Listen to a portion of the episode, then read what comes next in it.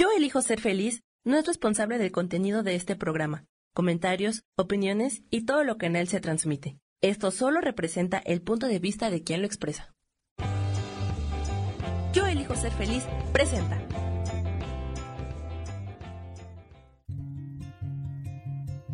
Volver a brillar, volver a sentir vitalidad. Bienvenido al programa.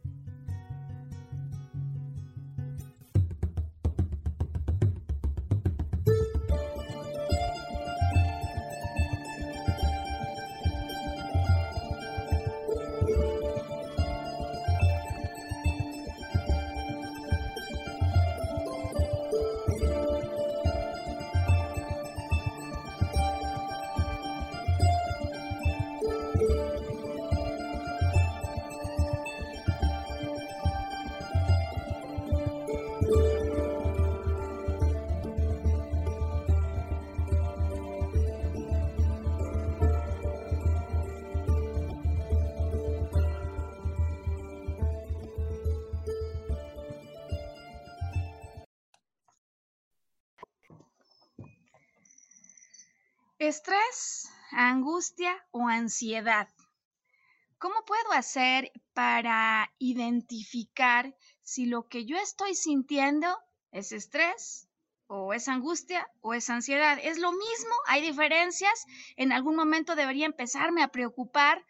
Em, ¿Cómo hacer, no? Para poder regresar al equilibrio, a la estabilidad que tenía antes de que un inminente peligro una preocupación se viniera a instalar en mi pensamiento, porque si yo consiguiera regresar a esos estados de calma, en definitiva conseguiría atraer muchísimo mejores soluciones para eso que en este momento me está generando este nivel eh, de preocupación, de tensión.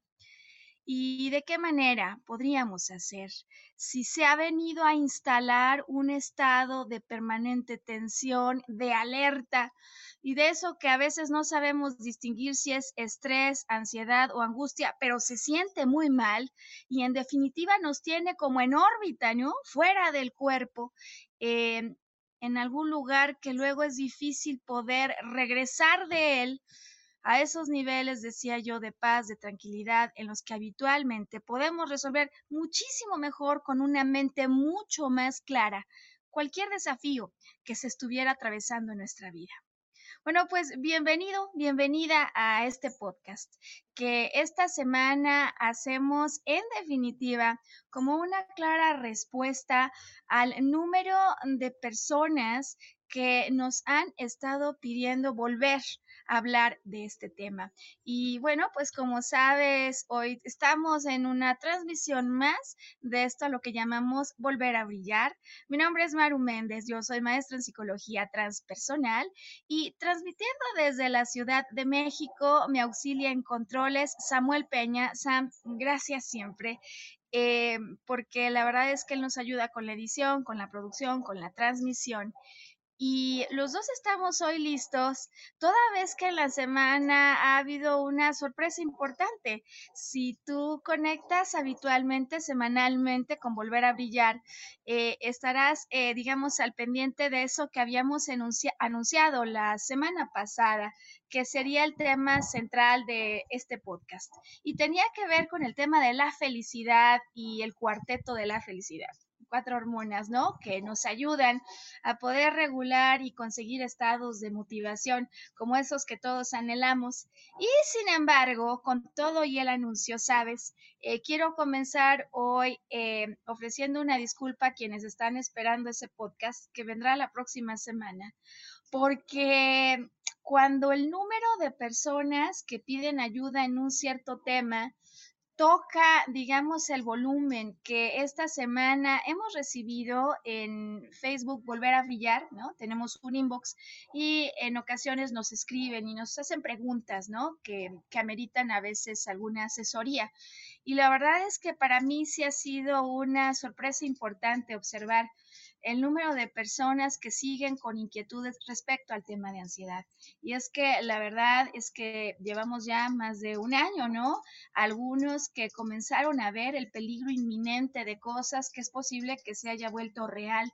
Em, y en todo caso, de quienes con sus expectativas no han alcanzado a ver que aquello que desearían que en este momento estuviera ocurriendo o sucediera.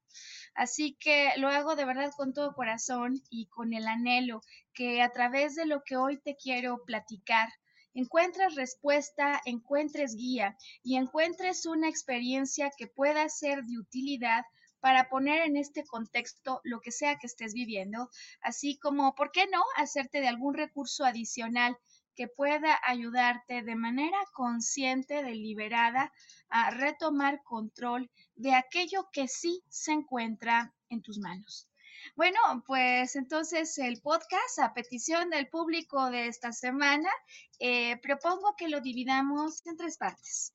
En la primera quiero platicarte un poco acerca de algunas sutiles, quizá diferencias, pero importantes entre estos tres términos, porque me doy cuenta que muchas veces nos cuesta trabajo identificar cuando ya estamos en un estado de ansiedad, porque características tiene que lo hacen similar a lo que a lo mejor alguien diría estoy sobreestresado. ¿Cómo nos damos cuenta que hay estrés, sobreestrés o que esto ya es ansiedad?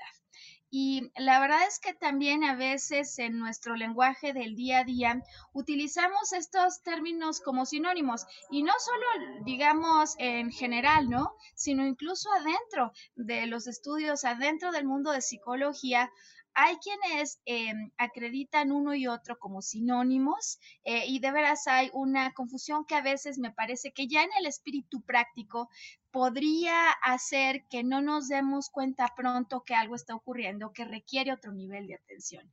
Así que hoy quiero ayudarte a diferenciar en el sentido práctico de tus síntomas eh, y de aquello que detona lo que estás sintiendo dónde está la diferencia para que puedas enfrentar de una manera más pronta eso que está ocurriendo. Y me parece que comenzamos sencillamente con, las definiciones. Entonces, para después, eh, sabes, quiero llevarte a, en este caso, sí, una historia personal, porque mm, en mi vida, en mi experiencia, cuando yo tenía cerca de 30 años, conocí por primera vez lo que significaba una crisis de ansiedad. Debo decir que me tomó completamente por sorpresa, no tenía ninguna referencia de lo que pudiera hacer esto, pero sí sabía que se estaba sintiendo muy mal mi cuerpo y, y la crisis a mí me hizo pensar que físicamente pasaba primero algo cuando en el fondo algo estaba ocurriendo en mis pensamientos. Entonces, en la segunda parte quiero invitarte a que me acompañes en retrospectiva a aquellos años donde por primera vez yo conocí lo que significaba una crisis de ansiedad. ¿Cómo podríamos diferenciarla en ejemplos prácticos de estrés, de tensión, de angustia?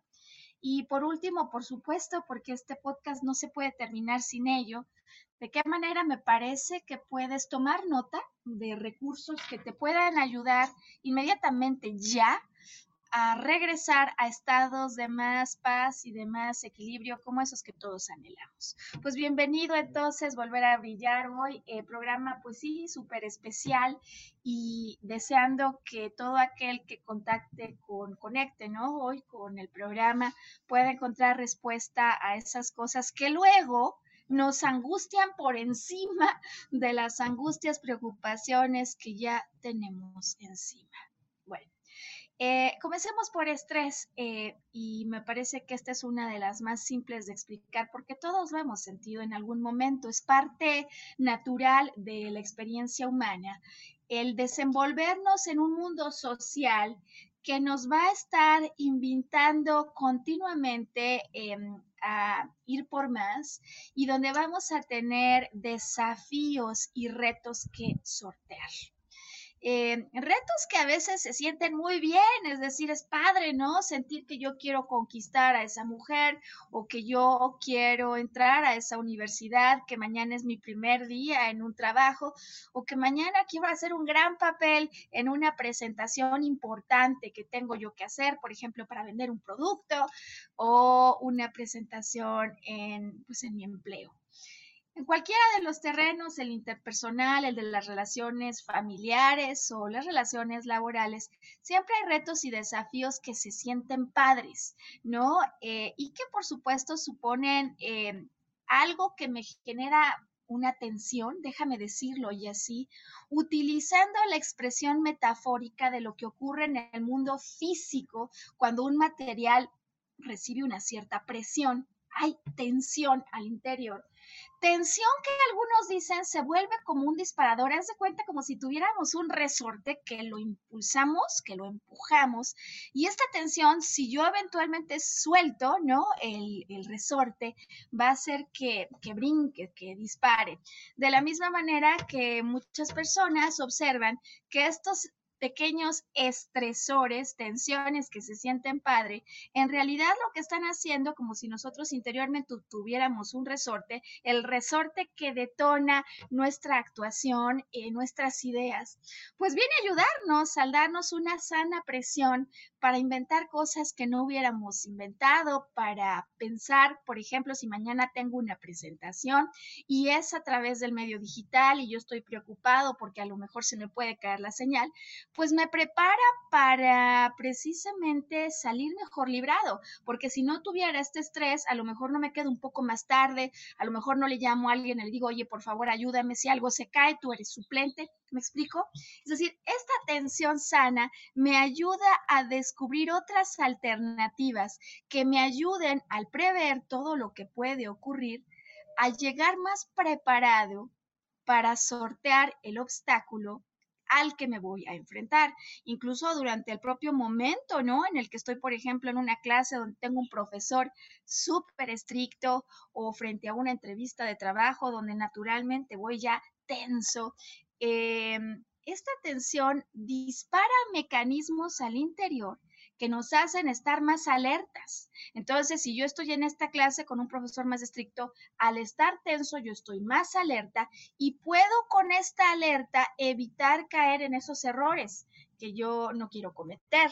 O mediante esta alerta en una entrevista puedo estar mucho más atento a todo lo que está pasando, a las reacciones de las personas que me están evaluando, para a su vez incorporar ajustes o cambios en lo que estoy diciendo conforme el diálogo se va desenvolviendo. Así que entonces estamos hablando de una tensión sana a la que llamamos estrés, estrés, tensión, eh, y que también podría haber algunos otros casos donde la tensión no se sienta tan sana en el cuerpo. Eh, porque bueno, a lo mejor en algún momento determinado yo siento que se me vino un problema fuerte en el trabajo, ¿no? Eh, me acuerdo alguna vez cómo trabajaba yo para una empresa coordinando los materiales que llegaban a la planta, planeábamos, ¿no? La producción, los materiales, la distribución, y un día de primeras así llegaron a avisarnos que un proveedor había llegado con cucarachas, con cucarachas y que toda la planta estaba llena de cucarachas porque estaban corriendo por todos lados. Pues claro, un estrés, una tensión fuerte, eh, porque hay que resolver algo que no estabas esperando y porque esto me mete en el desafío de, ¿y ahora cómo salgo de esta? Eh, sin embargo, todavía déjame decirlo así, cuando estamos hablando del término tensión, estrés, eh, este no me ha roto, o sea, no, no ha roto, digamos, el resorte eh, interior al menos de resistencia personal. Eh, no me voy a dar por vencido. Posiblemente el tamaño de la tensión que tengo enfrente es fuerte y comparado con otros retos que he vivido es muy alto. Pero yo todavía tengo la posibilidad encontrar una solución para resolver esto. Entonces estamos en un estrés, algunos no se sienten tan positivos porque empiezo a buscar fugas eh, o más bien mecanismos de desfogue de este estrés que en ocasiones se van al sistema digestivo, todos los que tenemos las itis, ¿no? De colitis, de gastritis, algunos más eh, desfogamos esto a través de la piel y empieza la dermatitis y algunos otros a veces incluso lo hacemos a través de las encías bucales. No sé si te ha pasado, pero este estado de estrés eh, que además nos hace, creo, en lo fundamental, perdernos del centro de equilibrio. Cuando ya está en este estado negativo, yo ya me estoy perdiendo del estado de equilibrio, desde el cual consigo dar las mejores soluciones para eso que estoy viviendo. Bueno, entonces estrés, tensión. Em, hay momentos en los que el peligro o el desafío em, tiene una connotación de peligro mucho más intensa. Y es posible incluso que ante ese peligro que estoy percibiendo, que puede estar ya ocurriendo o que podría haber una alta probabilidad de ocurrencia, yo entonces, lejos de prepararme para actuar de inmediato, me paralice. Me paralice, ¿por qué? Porque podría parecer como que ante esto que está ocurriendo yo ya no puedo hacer nada. Te voy a poner algunos ejemplos. Eh, ayer, por ejemplo, alguien manda un trabajo que tiene un archivo adjunto y el archivo trae virus, pero encima se lo manda a su jefe más querido y empieza ya esto que no es estrés, sino angustia, sofocamiento, me quemo por dentro, eh, pero puede ser que sea ya demasiado tarde. Y como demasiado tarde puede ser para tu pensamiento, entonces lejos de condicionarte a través de tu reacción a salir disparado, en esos momentos te podrías quedar paralizado. Es decir, la angustia en general tiene una connotación paralizante. Eh, podría ser que yo salgo de viaje y cuando ya estoy en el avión me acuerdo que no apagué la plancha. O puede ser que me acuerde que quizás no cerré la puerta. Entra una angustia tal que no puedo más que pensar en esto. El problema es que en este momento estoy paralizado, casi de brazos cruzados y arriba de un avión no puedo hacer demasiado. Nos ha pasado también, me parece a todos, que en algunos momentos hemos vivido este estado de angustia, la sofocación es más alta, eh, la intensidad quizá de la respiración agitada, de la palpitación cardíaca es más alta, pero aquí hay algo importante que me parece que debemos ya desde ahora resaltar. Y es que en el caso de una angustia, yo tengo claro conocimiento, total conciencia de aquello que ha disparado este estado de alerta, que aunque paralizante, es absolutamente clara la razón que la ha detonado, que lo ha detonado este momento. Y eso, la conciencia, va a ser elemento que le distinga de eso que a veces sufrimos algunos, que se llama ansiedad y que nos agobia, ¿sabes? Porque muchas veces las crisis de ansiedad que percibimos como como un estado de presión arterial incrementada. Eh, sentimos como si el corazón se nos fuera a salir. Estoy encima de la cama, boca abajo, tratando de reparar esto, de regresar a la calma, y siento como si mi corazón estallara y fuera a atravesar el colchón, literal. Eh, empiezo a sentir la presión en algunas partes ¿no? del cuerpo y mm, conforme la crisis se acentúa, podría llegar a sentir no solo que mi respiración está acelerada, sino que por alguna razón que yo no comprendo, no me llega aire a los pulmones. Parece que no, la respiración es un fenómeno totalmente natural, un proceso automático y en el que la conciencia no interviene, pero en los momentos donde puede estallar esta crisis de ansiedad, yo tengo por alguna razón la idea que no estoy respirando como debería, que mi corazón quiere estallar y ante la angustia que me provoca este estado y el nivel de peligro que podría representar para mi vida, lejos de tranquilizarme el no saber qué está pasando, pero sentir que mis funciones vitales de respiración y de bombeo de oxígeno, de, sangre a todo el cuerpo están comprometidas, lejos de sea de tranquilizarme, me empiezo a exacerbar todavía más. Eh, me parece que en este último caso, desde luego todos sabemos que algo está ocurriendo, porque cuando ya llegas a ese nivel de sensación de alerta incómoda y de peligro, no solo afuera, sino sobre todo adentro, pues naturalmente todos decimos aquí hay algo que no es normal y muchas veces lo primero que hacemos es ir corriendo al médico. ¿No? Eh, y bueno, a veces algunos afortunadamente nos sorprendemos al llegar que todo está bien, que los pulmones están bien, que bajo un electrocardiograma el corazón está funcionando bien, pero que posiblemente hay algo que hemos dejado atrás que nos inquieta. Y este me parece el principal detonante que hace diferente un estado de ansiedad, de un estado de angustia y de un estado de estrés.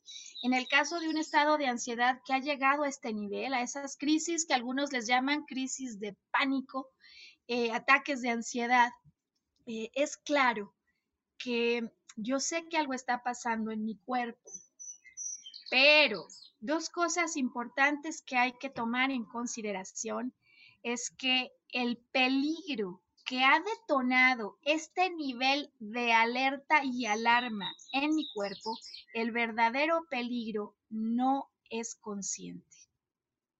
Es decir, yo vengo arriba del avión y me acuerdo que dejé la plancha encendida, me entra angustia, sé que es la plancha. Pero cuando venía en el mismo avión otro pasajero y así de buenas a primeras, de hecho sin estarlo esperando, sin tener un pensamiento, digamos, que le perturbe, de pronto empieza a sentir la respiración eh, agitada, el corazón y una sensación de incomodidad que uno no sabría ni cómo expresar porque no puedes ni siquiera dormir o descansar. Eh, ese disparo que ocurriría parece automático. Parece automático y hace a muchos pensar que esto es algo que llegó para quedarse y que yo no tengo control. Eh, con lo cual yo quisiera decir entonces, no solo es que aparece cuando menos lo estoy pensando, cuando me siento a descansar, por ejemplo, en un sofá y prendo la tele, cuando me voy al cine y ahí al salir de pronto parece que algo se activó, es decir, va a aparecer en el momento en el que menos lo esperas, porque en ese momento el peligro que ha condicionado este estado de alerta no está allí y además, el peligro que ha condicionado este estado ocurrió en el pasado y de momento es no consciente.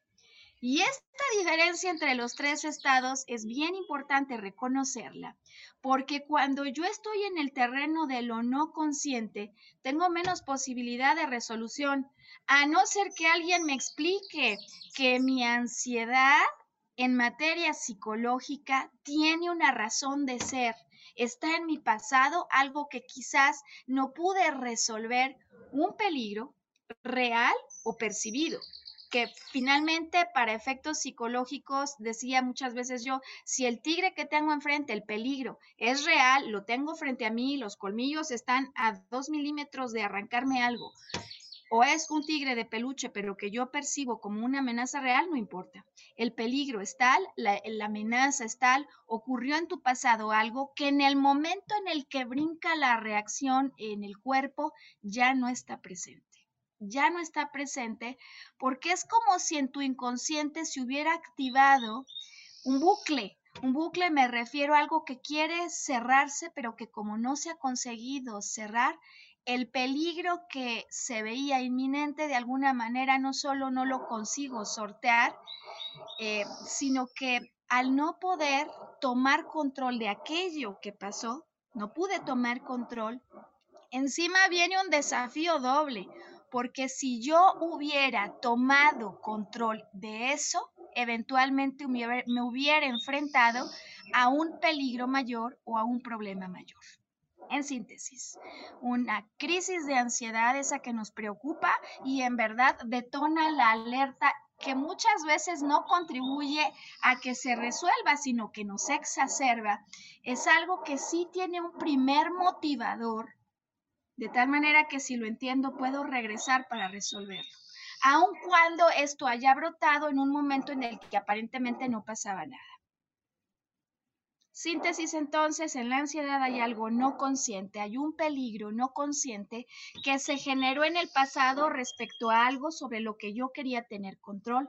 No lo resolví y entonces el sistema de alerta se enciende, pero ya en un momento en el que eso no lo estoy viendo en el estado de angustia, eh, pues naturalmente estoy claro de qué es lo que tengo que resolver, aunque me sienta en un momento determinado paralizado. Y eso hace que me exacerbe como que una parte de mi organismo quiere salir y resolver, pero al estar de brazos cruzados me empiezo a exacerbar todavía más. Y en el caso del estrés hay una tensión, hay un, un elemento, decimos, estresor, tensor en mi relación con el exterior que hace que se aceleren los procesos al interior porque yo tengo que salir disparado para resolver o porque tengo que meterle enjundia a esto que de otra manera sí se podría convertir en una amenaza o en un peligro. Y siendo entonces que hemos ya abordado las diferencias desde la perspectiva conceptual, eh, ahora quiero llevarte a la pausa para todos los formatos del programa que la requieren, así como invitarte si estás en esos formatos a que me acompañes, porque en cuanto regresemos voy a compartirte lo que fue mi historia hace ya 20 eh, años. Y de hecho esto fue algo que cambió mi vida al punto que yo no estaría hoy frente a ti con este podcast si todo aquello que entonces ocurrió no hubiera sucedido. Volver a brillar este podcast que queremos mm, lanzar con una dedicatoria súper especial para las personas que están en algún estado de angustia, de ansiedad o de estrés continuado, ¿no? O de estrés continuado, porque por supuesto que hay mecanismos para tomar eh, la calma. Eh, por mi parte, como sabes, en mi ramo psicología transpersonal, te hablaré de los aspectos que tienen que ver con la mente, con el pensamiento y algunos otros recursos que pueden ser de utilidad, eh, sin dejar de resaltar la importancia que tiene, ¿no? Si estás en estos estados, pues el poder consultar con un especialista médico que venga sobre todo a descartar que haya antes que nada alguna otra cosa de origen eh, físico. Entonces, habiéndolo explicado, vamos a abordar temas desde la perspectiva psicológica. En cuanto regresemos de esta pausa, hoy volver a brillar, por favor, mantente con nosotros. Y como siempre, quienes continúan con nosotros en el formato a través del video, eh, se siguen de corrido. Y bueno, si, si vienes de la pausa comercial, pues te doy la bienvenida de regreso. Toda vez que estamos lanzando hoy un podcast a petición de nuestro auditorio y no de una persona, sino de varias que mm, con motivo de la pandemia han visto en ellos reacciones físicas que no conocían, estados en los que han perdido el equilibrio y todo lo que desean es volver a estar en un estado de paz desde el cual puedan mirar las cosas de una forma distinta y digamos un estado de hacer las paces pero con nosotros mismos, ¿no? Con nuestro organismo. ¿Cómo le hacemos? Bueno, te voy a poner el ejemplo práctico ahora de las definiciones conceptuales que te fui explicando, qué disparó en mi caso esa crisis de ansiedad y una vez que te lo explique nos vamos directo a los mecanismos que hoy te quiero sugerir para armonizarte aun cuando nunca hayas meditado, aun cuando no sepas cómo hacerlo, porque hay quienes me dicen, no, Maru, yo no, no sé meditar, lo único que sé es que quiero volver a la tranquilidad. Así que entonces, en, en el caso que, que voy a tomar hoy como la bandera y además pues porque es la bandera personal, que me permitió comprenderme mejor, ¿sabes? Porque estas cosas nos llevan a conocernos mejor. Em, en aquel entonces eh, tendría yo, eh, decía yo, cerca de 30 años. Eh, pondré el antecedente para explicarte qué fue lo que lo detonó. Pero digamos, la situación donde surge mi crisis de ansiedad es justamente arriba de un avión. yo estaba en un momento de transición laboral, cambiaba de empleo y había tomado la decisión de invitar a mi mamá quien se había separado de mi papá unos años atrás, a un viaje que eran típicamente las oportunidades de convivencia más intensa que teníamos, pues ya en un momento en el que uno como adulto sigue una vida distinto y los padres siguen su ruta, pero siempre con el anhelo de reconectar con esas personas que son para nosotros esenciales y tan importantes. Así que, bueno, pues planeamos un viaje intenso, por supuesto, eh, íbamos a India, íbamos a Tíbet, y pasábamos por China. Así que ya te puedes imaginar que había emoción por el viaje, el pequeño estrés que sentimos todos antes de irnos allá, ¿no? A descubrir esos territorios. Estrés del que hablaba, de que no se me vaya a olvidar algo, si está el pasaporte, si ya traigo el boleto, estas cosas.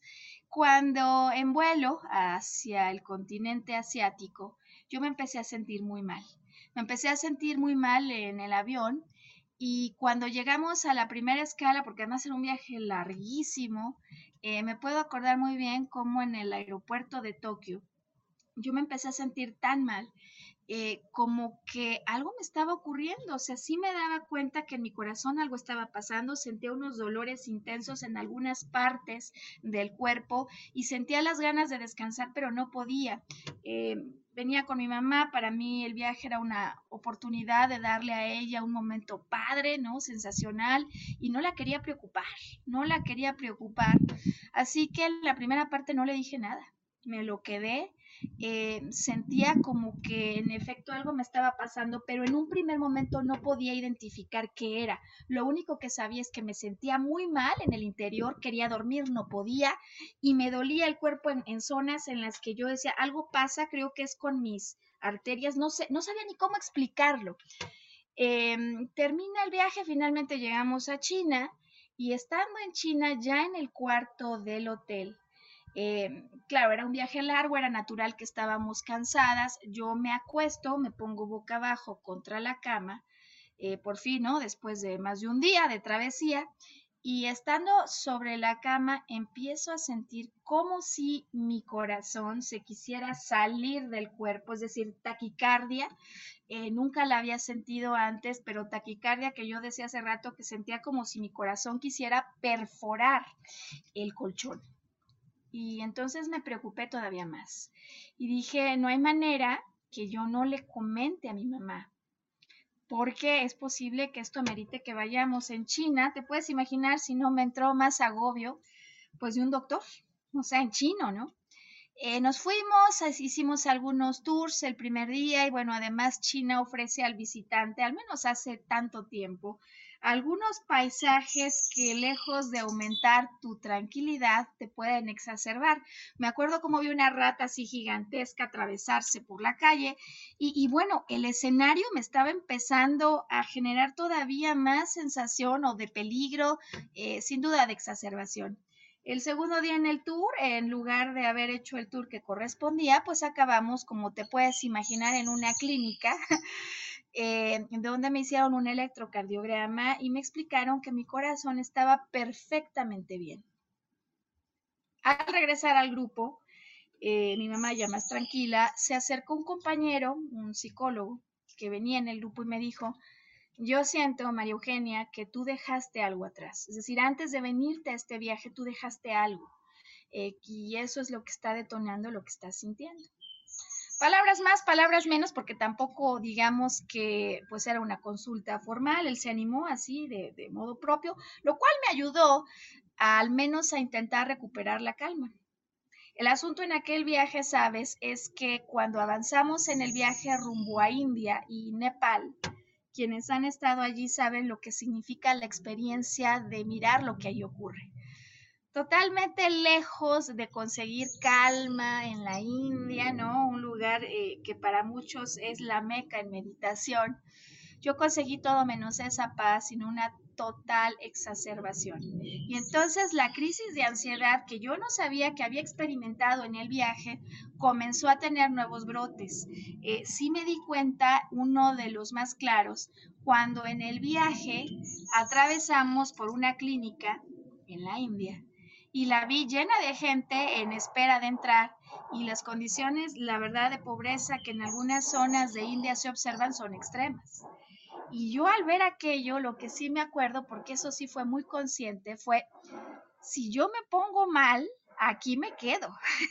si yo me pongo mal, aquí me quedo.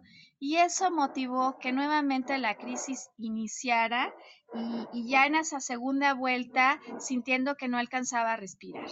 Eh, por supuesto, el viaje no, no, me dio ninguna paz. De regreso, todavía peor, eh, sentía como si no pudiera respirar. Apenas regresé, acudí al médico para que me sorprendieran diciendo que no tenía nada.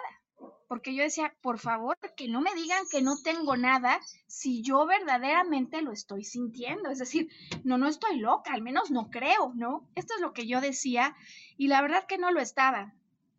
Em, hay una serie de sustancias que toman parte para preparar al cuerpo cuando hay una amenaza a reaccionar.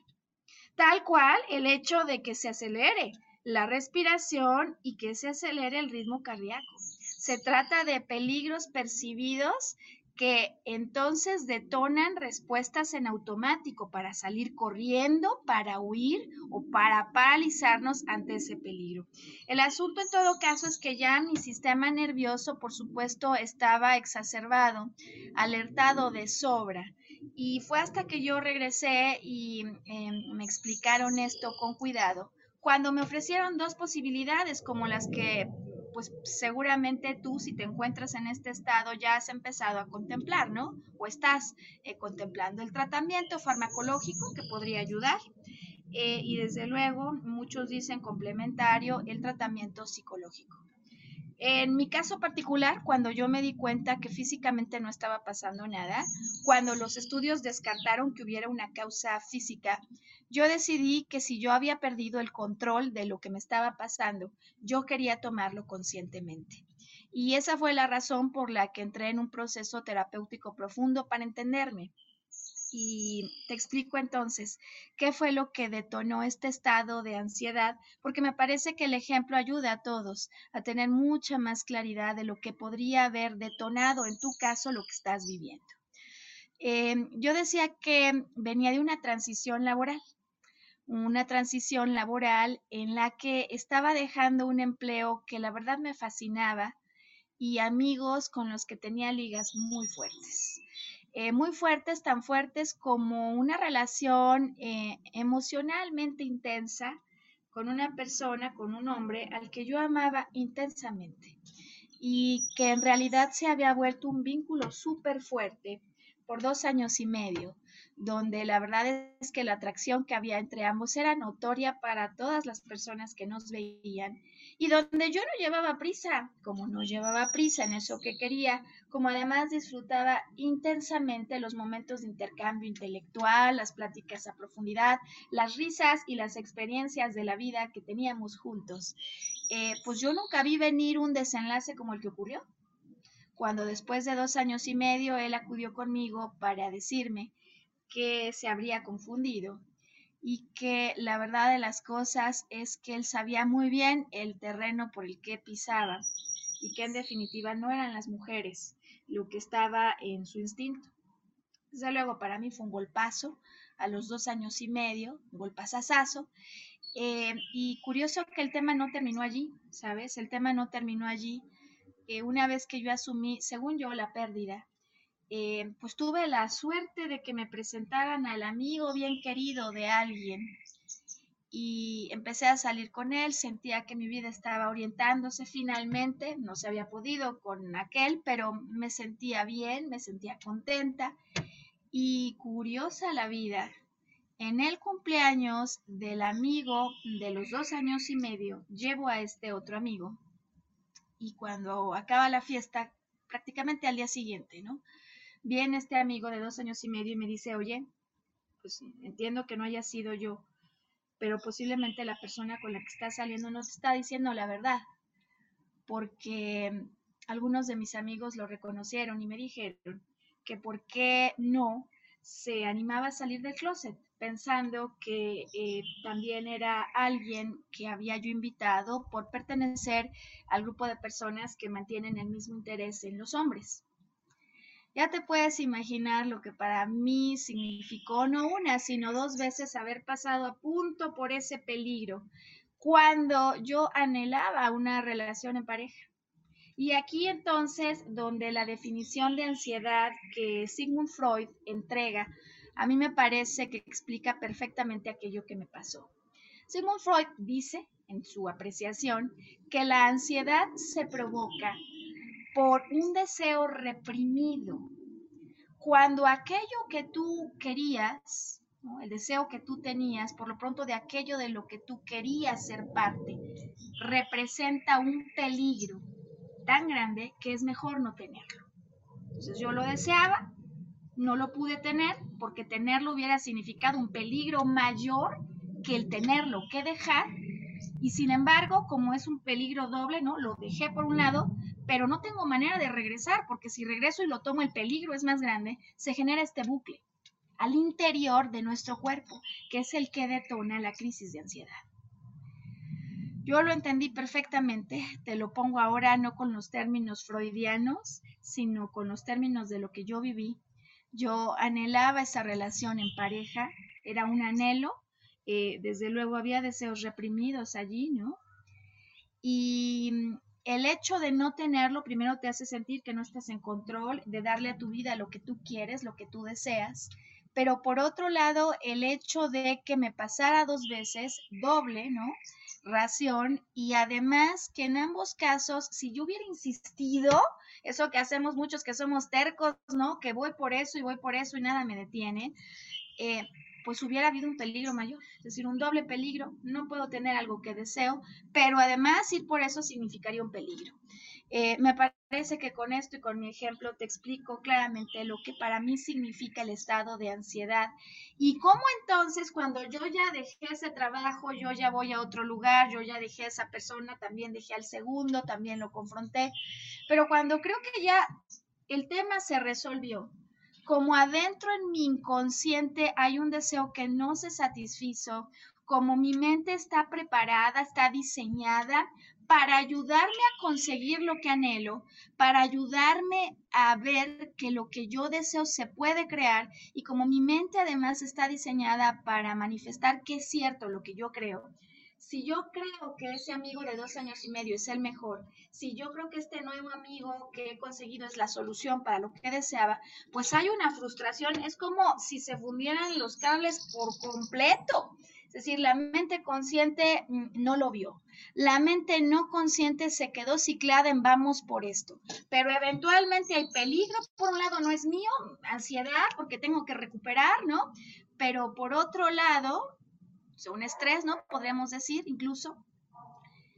Pero ir por eso implica otro peligro, entonces mejor no voy y se desconecta todo, déjame decirlo así solo metafóricamente, y lo que le queda al cuerpo solo son tres posibilidades. Huir, salir corriendo disparado de ese peligro.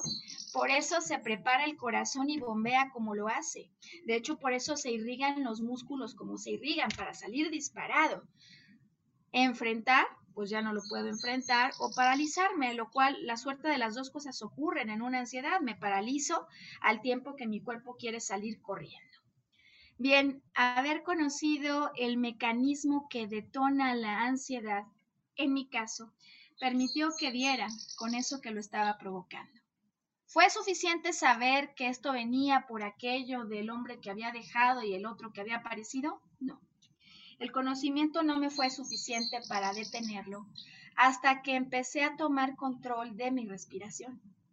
Y aquí entonces donde ya transicionamos a la última parte de este podcast, donde me parece que la historia que hoy te he contado además tiene algo que aportar para aquellos que, bueno, pues han conocido hoy a través de mi experiencia, que es la ansiedad, algunos lo han vivido, otros no. Pero lo que todos hemos vivido es el estrés y por supuesto también la angustia. Y estos tres que parecerían a veces primos hermanos, que como hoy hemos visto, no siempre son tan hermanos, porque la distancia que hay entre un estrés habitual y una crisis de ansiedad es grande, eh, sí que nacen con un punto que será el momento de regreso porque en estrés, en ansiedad o en angustia, hay una respiración acelerada. Y ahí donde inicia la manifestación del problema, ahí es donde puede empezar la recuperación consciente de un estado de paz como el que todos anhelamos. ¿Qué hacemos a través de la respiración para retomar un estado de calma? Eh, a mí me parece de las técnicas que he conocido que hay una que es muy sencilla y muy poderosa. Respiración en cuatro tiempos. Fíjate bien porque esto es bien sencillo. Inhalo y mientras inhalo cuento hasta cuatro. Uno, dos, tres, cuatro. Inhalo. Mantengo la inhalación por otros cuatro tiempos. Entonces, después de los primeros cuatro, detengo la respiración y hago uno, dos, tres, cuatro. Y una vez que he llegado allí, exhalo, pero otra vez exhalo no en un nanosegundo, sino en cuatro tiempos. Uno, dos, tres, cuatro. Lo dibujo así, ¿no? A través de mis manos porque me parece que esto puede ser muy fácil para ti. Inhalo en cuatro tiempos, retengo en cuatro y exhalo en cuatro. Al hacer este, digamos, dibujo con mis dedos, quiero explicarte que de alguna manera esto para mí representa el recordatorio que al respirar debemos asegurar que el aire llegue hasta el fondo del estómago.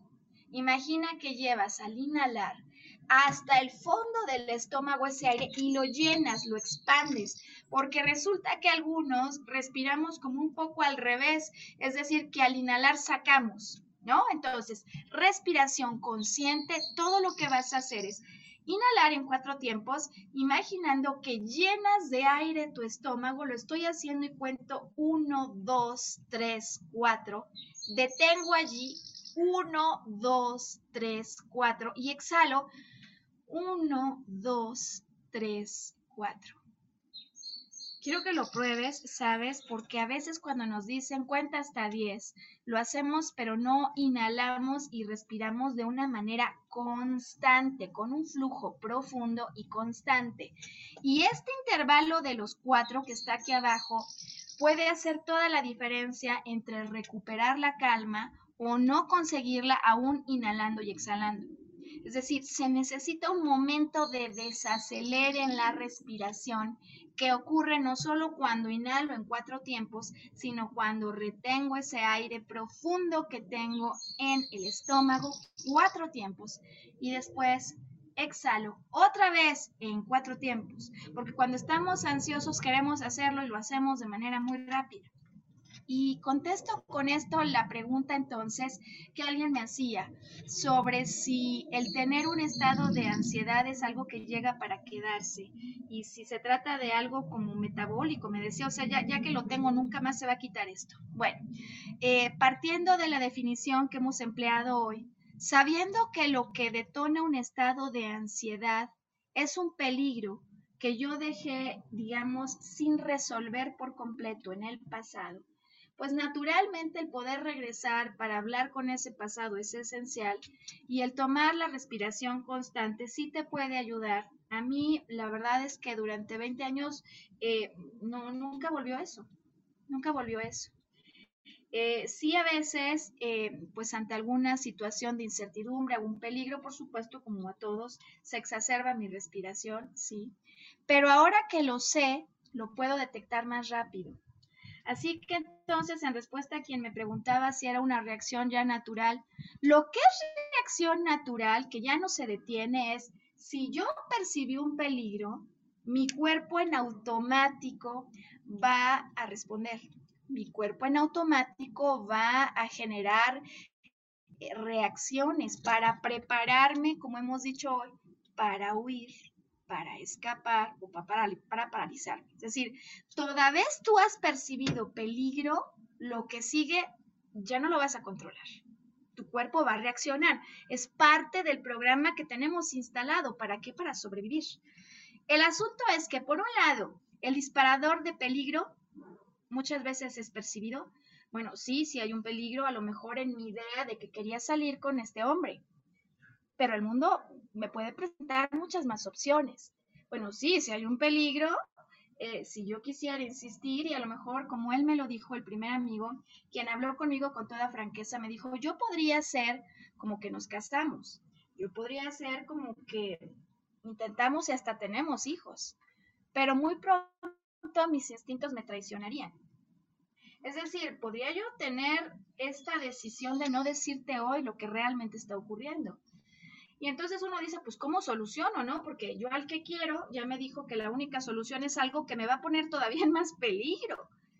Y desde luego comprenderlo, decía yo, que racionalizar esto ayuda, pero en definitiva hay que ayudarle al cuerpo con algo que ya se exacerbó y es la respiración. A través de la respiración, así constante, profunda, consciente, ¿sabes? Cuando a mí después me regresaban estas crisis, porque después del viaje, aún sabiendo que estaba bien, me regresaron. Ya no con la misma intensidad, pero sí me llegaron a regresar. Me acuerdo un día cuando estábamos comiendo en el nuevo trabajo y un compañero me empezó a ver así exacerbada y me dijo, ¿qué te pasa? Y yo trataba para hacer todo para que nadie se diera cuenta. Y voy a dejar que pase este. Em, cuando dejaba yo que, más bien cuando me, daba cuenta, ya se fue el sonido, eh, que, que, algo estaba pasando. Em, bueno, allí pues ni modo, se dieron cuenta, pero yo empezaba a respirar profundamente, aunque no podía cerrar los ojos. Y claro que después de un tiempo, pero conseguía retomar la calma. Sí la conseguía retomar. Eh, desde luego hay eh, prácticas de meditación muy potentes para algunos que nos encontramos en esos estados, que nos ayudan. De las primeras que yo utilicé fue Tai Chi, la famosa meditación en movimiento, que hace que sigas rutinas tan distintas que eventualmente desconectas el pensamiento y te metes. A mí me ayudó mucho en ese momento. Eh, la natación, ¿sabes? Para algunas personas el nadar hace como para los corredores que retomes una respiración profunda y constante. Y bueno, pues en todo caso sí, el, digamos, elemento común, sea meditación en movimiento, sea ejercicio que retoma la respiración o alguno otro de tantos métodos que hay de meditación, en el fondo el elemento común, el denominador, es una respiración profunda y constante. Con este ejercicio de 4, 4 y 4, yo he conseguido liberarme de estados de angustia. Claro, dale su tiempo, ¿no? Es decir, puede pasar que en un primer ejercicio no salga, pero yo te aseguro que si estás por lo menos 5 o 10 minutos allí, vas a retomar eh, tranquilidad en tu respiración. Y, y, sabes, pensé hoy en entregarte algún otro recurso práctico y vino a mi mente esto que te quiero yo mostrar es el símbolo del Om, ¿no? El sonido primordial, el nombre de Dios, así le dicen ellos en Oriente, ¿no? A esto que yo te digo, no me creas, experimentalo y llega a tus propias conclusiones. En el mundo psicológico que yo he estudiado, los símbolos no son solamente eso, dibujos, ¿no? Sino que son portales energéticos que nos conectan con la vibración qué hay detrás de esto, aquello que simboliza.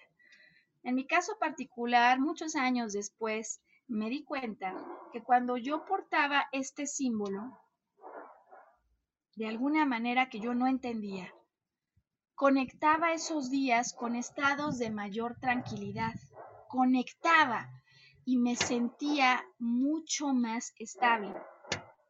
Lo empecé a sentir con algunos símbolos, este en particular seguro, y empecé a experimentar con los símbolos para darme cuenta que en efecto en ese inconsciente colectivo dotamos, ¿no? Todos de un poder simbólico, algo, una cruz roja, todos sabemos que es emergencia, eh, y hay símbolos milenarios. No sé, no sabría decirte qué fue primero, si el huevo o la gallina, es decir, si primero ocurrió que todos pensamos en el símbolo y le dimos una energía, o que al pensar en este símbolo alguien simplemente como un código lo, baja, ¿no? De una nube divina, lo presenta y, y, por lo tanto nos conecta con la energía. No sabría decir que es primero, decía, si lo cargamos de energía o la energía ya la traía el símbolo. Lo que sí sé es que cuando he portado estos símbolos, eh, me dan una experiencia personal que me hace concluir la ayuda que me entrega el símbolo. Y siendo entonces que hemos agotado el tiempo del podcast, quiero agradecer a las personas que me han contactado vía inbox a través de nuestro, eh, nuestra página de Facebook, Volver a Brillar. Invitarte si en algún momento sientes la necesidad de acercarte a hacerlo a través de este medio y agradecerles en verdad el que nos hayan permitido este, este programa, la oportunidad de compartir lo que muchas veces al ser una experiencia personal se puede volver como el pase de esta feta para que otro partiendo de esa experiencia pueda tomar sus propias decisiones. Y que elijas recuperar la paz, que elijas volver a la estabilidad, porque una vez que tomamos la decisión, los caminos, los caminos van a aparecer y los vamos a encontrar, así como las personas que nos pueden ayudar a recuperar conscientemente esa paz. Y que elijas volver a sintonizarnos cuando en una semana tengamos disponible entonces el podcast que habíamos ofrecido la semana anterior acerca de la felicidad y las cuatro hormonas a las que les llamamos el cuarteto de la felicidad. Hasta entonces y que haya muchísima paz.